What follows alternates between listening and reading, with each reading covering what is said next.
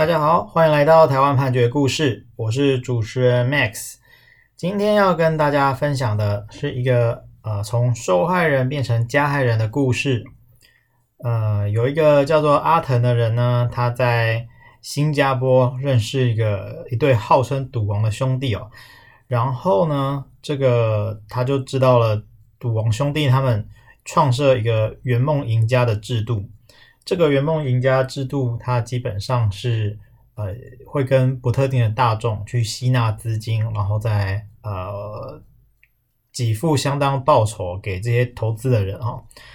然后他就在这个台湾哦，用一些口号，像是说呃你不必拉人加入啊啊，但是你如果拉人加入有直推奖金啊。啊，上课有钱赚啊！啊，类似这样子的说辞哈，他就游说了很多的人啊，把他们这个资金都邀呃都吸纳进来。那这个部分呢，就后来就违反了银行法的相关的规定，然后就被起诉了。那我们的故事主角呢，呃，小易跟阿儒，他们就是在呃一百零三年七月的时候就加入了这个圆梦赢家的投资集团。他们那时候的上线呢，是一个叫做 Carol 的人。这个 Carol 呢，他就是其实呃，算是做的蛮蛮好、蛮大的哦。那小易跟阿如他们总共呢，就投资了六百四十二万元哦。就是当然不完全是他们的，还有一些亲朋好友们也都有加入。那这件事情爆发开来，就是这个阿腾他们这个圆梦赢家涉及违反银行法事情爆发开来之后，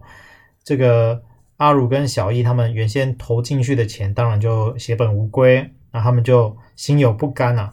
他们就辗转去查到说，这个 Carol 呢，他那时候在桃园啊有经营一个精品服饰店面哦，而且呢，他其实就在就在两个人的附近就对了，两个人住宿的附近，所以呢，他们就在一百零三年九月的时候哦，他们就约了一个叫阿汉的人啊。这个阿汉呢，他就前往了这个 Carol 的地方，然后呢，去要求 Carol 要去签这个五百万元的本票，这是他们的计划。于是呢，阿汉呢，他就在这个隔天哦，一百零三年九月的时候，呃，趁着 Carol 服饰店打烊下班啊，要回去停车场开车回家的时候，他呢，就是找了另外三个人哦，就是老王、阿卫跟阿福，嗯，总共有四个。大男人这样子，他们就从 Carol 的后方以双手捂住他的嘴跟眼，然后把他呢强压上这个阿汉所有的车子。那上车之后呢，阿汉就是坐驾驶座，然后老王呢坐副驾驶座。他们就是有不断的回头辱骂 Carol，然后有殴打他的头部跟脸部。后座呢，这个阿福跟阿卫两个人就是分坐左右啊，把 Carol 夹在中间啊。然后就是过程当中，又把 Carol 的头部压在这个呃右侧座位人的膝盖上，然后就是说那个呃圆梦计划哦，这边的钱有有有一部分是我这边出的这样子，那就是一个比较激烈的过程啦。那过程之后哈、他就开车到了这个汐止的某个山区，到了山区之后呢，我们这边是依照起诉书的说法。阿汉、老王等人呢，他们就把 Carol 抓下车，然后就要求他坐在某个阶梯啦，然后就持续的殴打他的头部跟脸部，然后还有恫吓他说：“啊，这个坑已经挖好了，如果你不听话哈，我们就把你凌虐致死，然后埋掉啊！就算你逃走也不可以报警，我们知道你住哪里，你还有呃先生还有两个小孩等等哦。”那这时候 Carol 他就很害怕。于是呢，他就签了五百万元的本票，还有这个一千五百万元的支票，这样子。这个时候呢，阿汉呢，他也同样有有有有有写一个纸条啦，他有树立一个保证书哈。这个保证书的内容就是说，呃，这个因为这个圆梦诈骗吸金啊，要赔偿。如果呢，呃，我们收到了这个五百万元的款项，那我们就会无条件归还这个一千五百万元的支票。还有五百万元的本票，好，所以这两个票呢，基本上是呃做担保用的。那他说口说无凭啊，所以特立此据，然后就签了名，然后把这个保证书哦，就交给了 Carol。那这件事情办完了之后啊，他们就呃把他这个把 Carol 带到桃园市这个虎头山的停车场。啊，临走的时候，阿汉还有对 Carol 说：“你不可以后悔啊，那也不可以去报警，否则让你全家死的很难看。”啊，有讲了这样子的话。啊，之后呢，Carol 呢，他就是辗转就自行下车回家，然后他还是报警了。然后报警之后，警察就循线追查，就查查到了这件事情。那检察官就接着就起诉了。所以呢，我们可以看到，就是这个小易跟阿如他们其实本来是。呃，投资上的这个受害者哦，但是他们在这个案件里面，他就变成加害人，然后变成了刑事被告。不过呢，小易跟阿如呢，他们两个呃都是否认有这件事情啊，应该说他们否认有参与这件事情。那他们是说，呃，他们并没有找阿汉来谈这件事情啊，应该说没有请阿汉来协助处理这这件事情。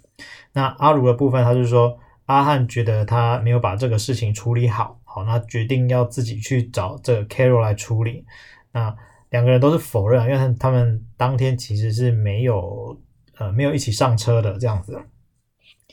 那阿汉的部分呢，他就是说他呃是受到阿如跟小易两个人的委托啦，那他就去想要要求他们呃要求阿汉去找 Carol 来签这个五百万元的本票。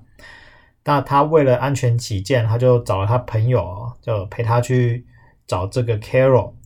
那找到 Carol，然后并且跟他说明来意之后呢，Carol 他就自愿跟他们一起上车。那到达西子山区之后，啊、他说，呃，你要赔这个五百万元，然后他就答应了，并且签了这个五百万元的本票。那还有这个一千五百万元的支票作为担保。那这个过程当中，他都没有去打跟骂这个 Carol 这样子。那阿汉的说法是这样，老王、阿福跟阿卫的说法呢，则是说当天啊要陪这个阿汉去找诈骗他的人啊。啊，那到到了现场的时候，是阿汉还有 Carol 先上车，其他人才上车。过程当中都没有人去打骂 Carol。那到了戏子的时候。这个阿汉跟 Carol 有下车谈话，但是其他人都在车上等候，虽然他们不了解这个状况。那他们也都否认他们有任何剥夺行动自由的状况。这样子，法院在审理的时候呢，他首先就是先确认说 Carol 到底有没有受伤。好，那 Carol 是有提出一个验伤单啊，就是他有一个头部创伤啊，并。牙齿断裂、下唇擦伤啊、右膝挫伤、左膝挫伤等等的，那法院就认为说，从呃 Carol 的角度来说，他是被四个人强拉上车了。那一般人遇到这个状况的时候，手脚一定会不由自主的挣扎，所以这个过程当中，你的手部跟脚部可能都会在挣扎过程当中与车辆碰撞而有受到伤害。那并不完全是他陈述说只有头部被打，就应该只有头部受伤这样子。那再来是说，呃，阿汉等人呢都有抗辩说，这个验伤单其实是在案发之后三天才去做的验伤。但是呢，法院是认为说，呃，虽然我们一般会觉得说你发生了这种伤害，你就要马上去验伤，那呃，这个才是准的。那不然你。在受伤到你取得验伤单的中间，你可能是自己因为别的原因而受伤，但是法院呢，就这个案件，他是认为说，呃，一般人突然被掳走，然后并且逼签这个支票跟本票，然后又被人家殴打还有恐吓，这个情绪一定是受到很大的惊吓，而没有办法去思考应该如何去处理这件事情。所以，就算当天没有马上到医疗院所去验伤，也不是难以想象的状况。此外啊，这个法院他呢也从一些状况来做分析。他是说，阿汉如果是在和平理性的和谐气氛之下要去谈这件事情，那你何必去找这个身材高大的三个大男生去去呢？而且你不是在这个公众可以随意进出的停车场跟 Carol 讨论这件事情，反而是。呃，把 Carol 从这个停车场再往偏远的山区，所以就可以看出啊，就算你们是呃，就就算确实是到了汐止，然后才开始谈这件事情啊，你也显然不是想要用和平的方式来讨论这个赔偿的事情。而且呢，如果 Carol 当天是自愿跟着这个阿汉等人离去，